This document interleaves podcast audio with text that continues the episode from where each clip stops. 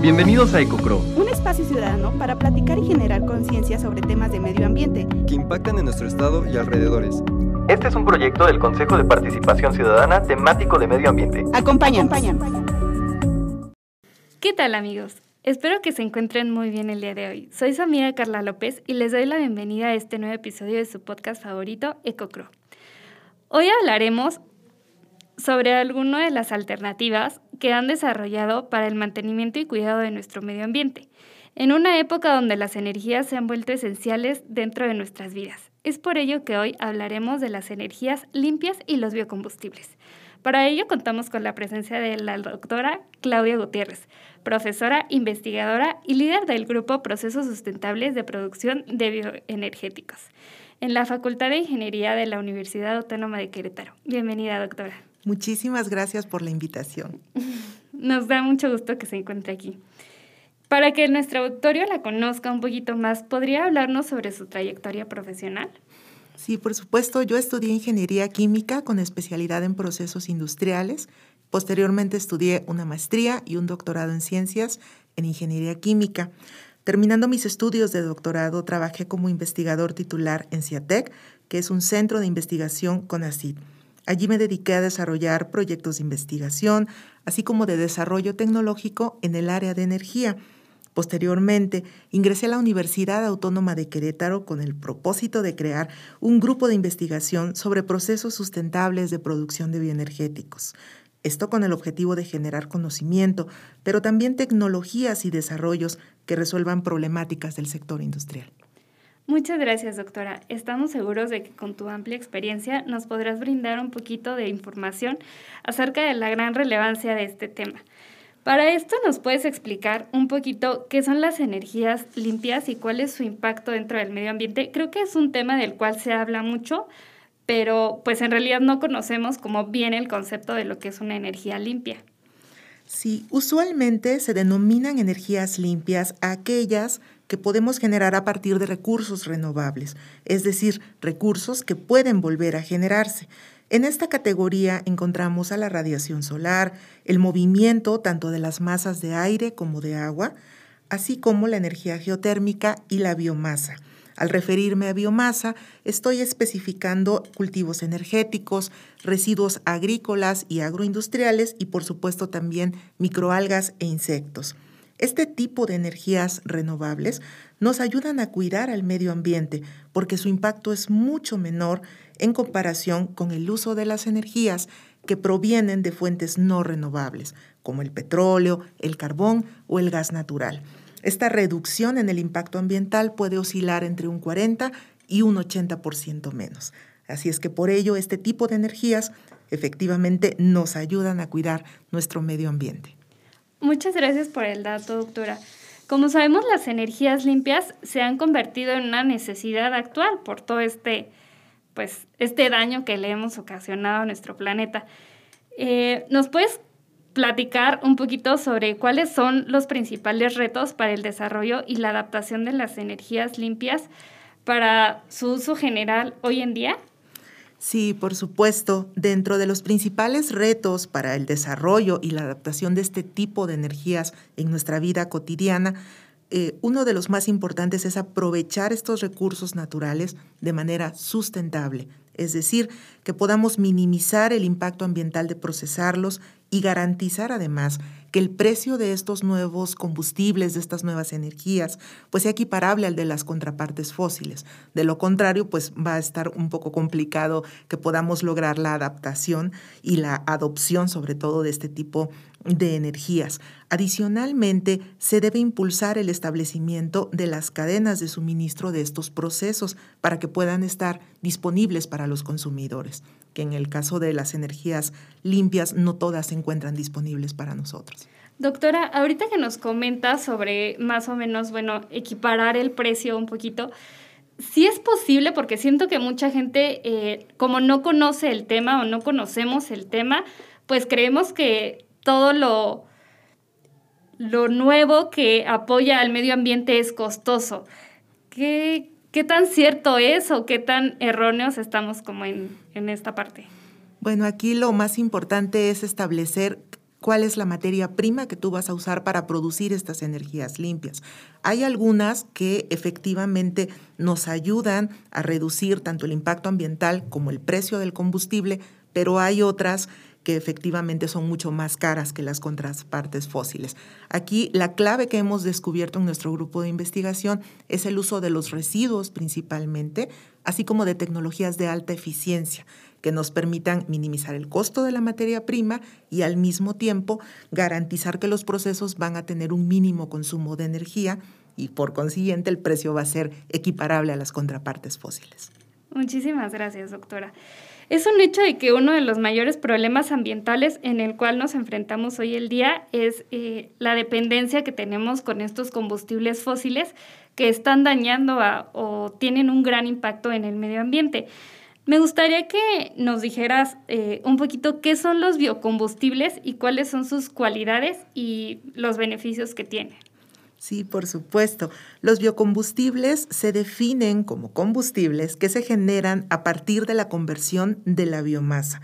Como comentábamos antes, dentro de esta biomasa podemos encontrar todos los cultivos energéticos, es decir, aquellos que no sean comestibles, residuos agrícolas, residuos agroindustriales, residuos forestales, así como microalgas e insectos.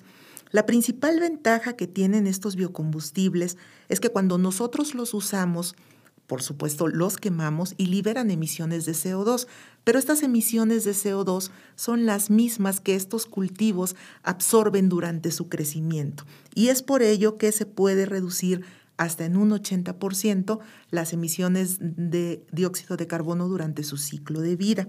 Al mismo tiempo, el uso de estas biomasas permitiría impulsar la agricultura, por ejemplo, en el caso de los cultivos energéticos, resolver el problema de contaminación de los residuos y emplear tierras no fértiles para volverlas productivas para el cultivo de microalgas e insectos. Muchas gracias, doctora, por todas las aportaciones que nos está dando. Es importante destacar eh, que los biocombustibles, bueno, esto, todo esto de los biocombustibles, pues estoy eh, más o menos enterada de que existen distintos tipos y me gustaría que nos dijeras cuáles son en la actualidad este tipo de biocombustibles. Existen biocombustibles en fase líquida, en fase gaseosa y en fase sólida. Dentro de los biocombustibles líquidos encontramos aquellos que se usan principalmente para el sector transporte. En estos encontramos al biotanol, al biodiesel, biogasolina, diésel verde, así como la bioturbocina. Por otra parte, dentro de los biocombustibles gaseosos tenemos al biogás, el biohidrógeno o hidrógeno renovable y el sin gas, que se emplean principalmente para la generación de energía eléctrica. Finalmente, los pellets combustibles son los biocombustibles sólidos más populares y se emplean para generar energía eléctrica y calorífica. Tenemos un amplio catálogo de biocombustibles que podemos emplear hoy en día. Doctora, ahorita que nos estabas comentando sobre la parte de los biocombustibles líquidos, hace algunos eh, meses o años, bueno, el, año pasado tuvimos un tema de desabasto de, de gasolina, ¿no? Como lo conocemos. No, aquí, es, aquí quiero resaltar la importancia de poder contar con otra alternativa, que sería pues todos los que nos acabas de mencionar. ¿Cómo se obtienen estos biocombustibles líquidos?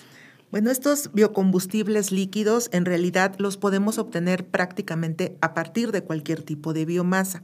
Sin embargo, los procesos que nos permiten obtener estos biocombustibles con un precio más competitivo son aquellos que implican la conversión de grasas y aceites, que pueden ser inclusive residuales. En el caso de la biogasolina, el diésel verde y la bioturbocina, estos son equivalentes tanto en composición como en propiedades respecto de los de sus contrapartes fósiles. Entonces, estos podrían sustituir al 100% en la infraestructura que ya tenemos ahorita, sin tener que cambiar de carro, por ejemplo, eh, podríamos usarlos completamente, porque son exactamente iguales. Doctor, ¿en Querétaro ya hay este tipo de biocombustibles? O sea, ¿ya, ¿Ya entraron al mercado o todavía no? Todavía no han entrado al mercado, por eso comentaba que uno de los principales retos es el impulso a las cadenas de suministro Em, hasta donde yo tengo entendido, por ejemplo, en la Universidad Autónoma de Querétaro, producimos biodiesel a partir de aceite usado de cocina y lo utilizan nuestros estudiantes para el transporte a los diferentes campus. Ahorita, por supuesto, con la cuestión de la pandemia, pues no ha habido mucho eh, movimiento en ese sentido, pero no hay como tal todavía eh, gasolineras, por ejemplo, donde nosotros pudiésemos adquirir este tipo de combustibles renovables. Y ahora, bueno, hay que entrar como un poquito más a los biocombustibles sólidos, que son los pellets combustibles. Así y también me gustaría que nos eh, empaparas un poco sobre de dónde se obtienen estos. Los pellets combustibles los podemos generar a partir de residuos agrícolas, residuos forestales, residuos agroindustriales, astillas también, y usualmente se obtienen mediante procesos de compactación. Lo que hacemos es aumentar la densidad de la biomasa para que de esa manera pueda aumentar su poder calorífico. Algo interesante es que este tipo de biocombustibles se pueden utilizar como un reemplazo del carbón mineral en las centrales de producción de energía eléctrica.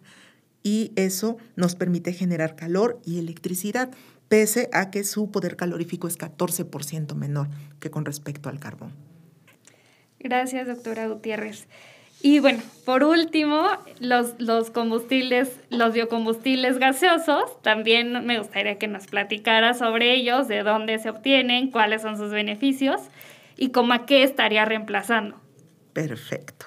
En el caso de los biocombustibles gaseosos, estos se producen a partir de excretas animales, en particular el biogás, así como residuos agrícolas, agroindustriales y forestales en el caso del biohidrógeno y del gas. Estas materias primas se convierten en estos biocombustibles mediante distintas reacciones químicas que involucran microorganismos y todos pueden emplearse para generar energía eléctrica y calorífica. No cabe duda que los biocombustibles son y serán durante muchos años una necesidad para el desarrollo de las actividades humanas, ¿no? Eh, es por ello que el incorporar las formas de sustituir estos recursos no renovables por energías más sustentables debe de ser una prioridad, pues no solo de ustedes como investigadores, sino de los ciudadanos, ¿no? En, pues en conjunto con ustedes, como nos decías, como el impulso, el saber o el que la difusión de lo que son estos biocombustibles, los beneficios que nos dan, a qué están sustituyendo, y pues todos estos temas que estamos tocando, creo que sí los necesitamos saber porque ya necesitamos cambiar un poquito eso, ¿no?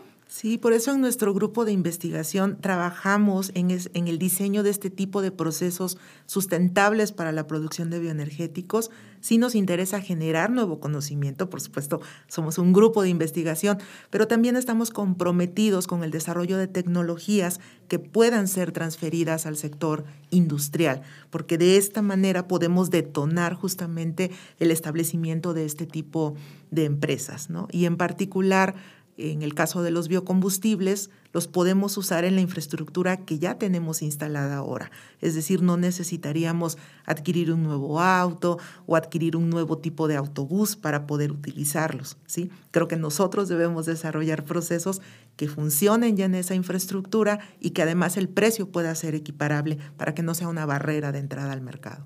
Claro que sí. Creo que para esto, pues, eh, la gente debe de conocer un poquito más y pues sobre todo creo que el gran beneficio es que no impacta al, medio ambiente de la forma en que lo están haciendo los combustibles fósiles, ¿no? O sea, creo que eso pues ya es como el beneficio, el ultra beneficio que dan estos biocombustibles. Sí, y adicionalmente el hecho de que los producimos a partir de estas biomasas renovables que como comentábamos se renuevan, es decir, las podemos seguir generando, esto también nos ayuda a garantizar un desarrollo sostenible para nosotros como sociedad. Una duda que muchos podemos llegar a tener es sobre la viabilidad de estos combustibles, así como su pronóstico para el futuro. Por ello quisiera preguntarle, doctora, ¿los biocombustibles podrían llegar a sustituir por completo el uso de, combustibles fósiles, perdón, o tienen alguna limitante? ¿O cuál crees que sea el gran desafío para ustedes como investigadores? Bueno, desde el punto de vista técnico, al día de hoy los biocombustibles tienen la misma composición y propiedades, por lo que pueden reemplazar directamente a estos combustibles fósiles en la infraestructura que ya tenemos, desde el punto de vista técnico. ¿sí? En qué debemos de trabajar en el diseño de procesos que permitan producirlos a un costo que sea competitivo. Esa es ahorita una de las principales eh, eh, limitaciones o barreras que tenemos para que estos biocombustibles puedan permear a la sociedad. Pero definitivamente sí podrían hacerlo al 100% y sí contamos con los recursos suficientes para poder lograrlo. Tendríamos que tener una gran diversificación. Es difícil que una sola materia prima nos pueda dar todos los tipos de combustibles, pero sí tenemos suficiente para poder lograrlo. Para concluir, me gustaría preguntarle, ¿qué recomendaciones nos daría para adentrarnos más en el tema de energías limpias y biocombustibles? Bueno, les sugerimos seguir al Centro de Divulgación de Ciencia y Tecnología de nuestra Facultad de Ingeniería en Facebook. Aparecemos como Divulgación de Ciencia Facultad de Ingeniería UAC. Y también tenemos un canal de YouTube, Facultad de Ingeniería UAC. Allí se comparte información acerca de entrevistas, se hace divulgación de los resultados de las investigaciones que estamos desarrollando en la facultad y también los invito a leer nuestros trabajos de divulgación que están disponibles de forma gratuita sobre energías limpias y biocombustibles en las revistas Ciencia de la Academia Mexicana de Ciencias y Digital Ciencia en la UAC de la Universidad Autónoma de Querétaro. Doctora Claudia, le reiteramos nuestro agradecimiento por participar en este podcast. Estamos seguros de que con la información que nos ha brindado, el día de hoy será de gran utilidad para quienes deseen trabajar en la conservación de nuestro medio ambiente. Antes de concluir, ¿hay algo más que nos quisieras compartir, algo más que quisieras agregar sobre estos temas? Mm, simplemente agradecer la oportunidad de conversar sobre este tema tan importante, tan relevante y decirles que las puertas de nuestra facultad y de nuestro grupo de investigación se encuentran abiertas tanto al público en general como a los estudiantes de posgrado como al sector industrial para poder ayudarles en todo lo que esté en nuestro alcance. Muchas gracias. Agradecemos a todos los que nos acompañaron en este episodio de su podcast favorito. Recuerden compartirlo en sus redes sociales. Lo pueden encontrar a través de las diferentes plataformas de difusión del Centro Estatal de Participación Ciudadana de Querétaro.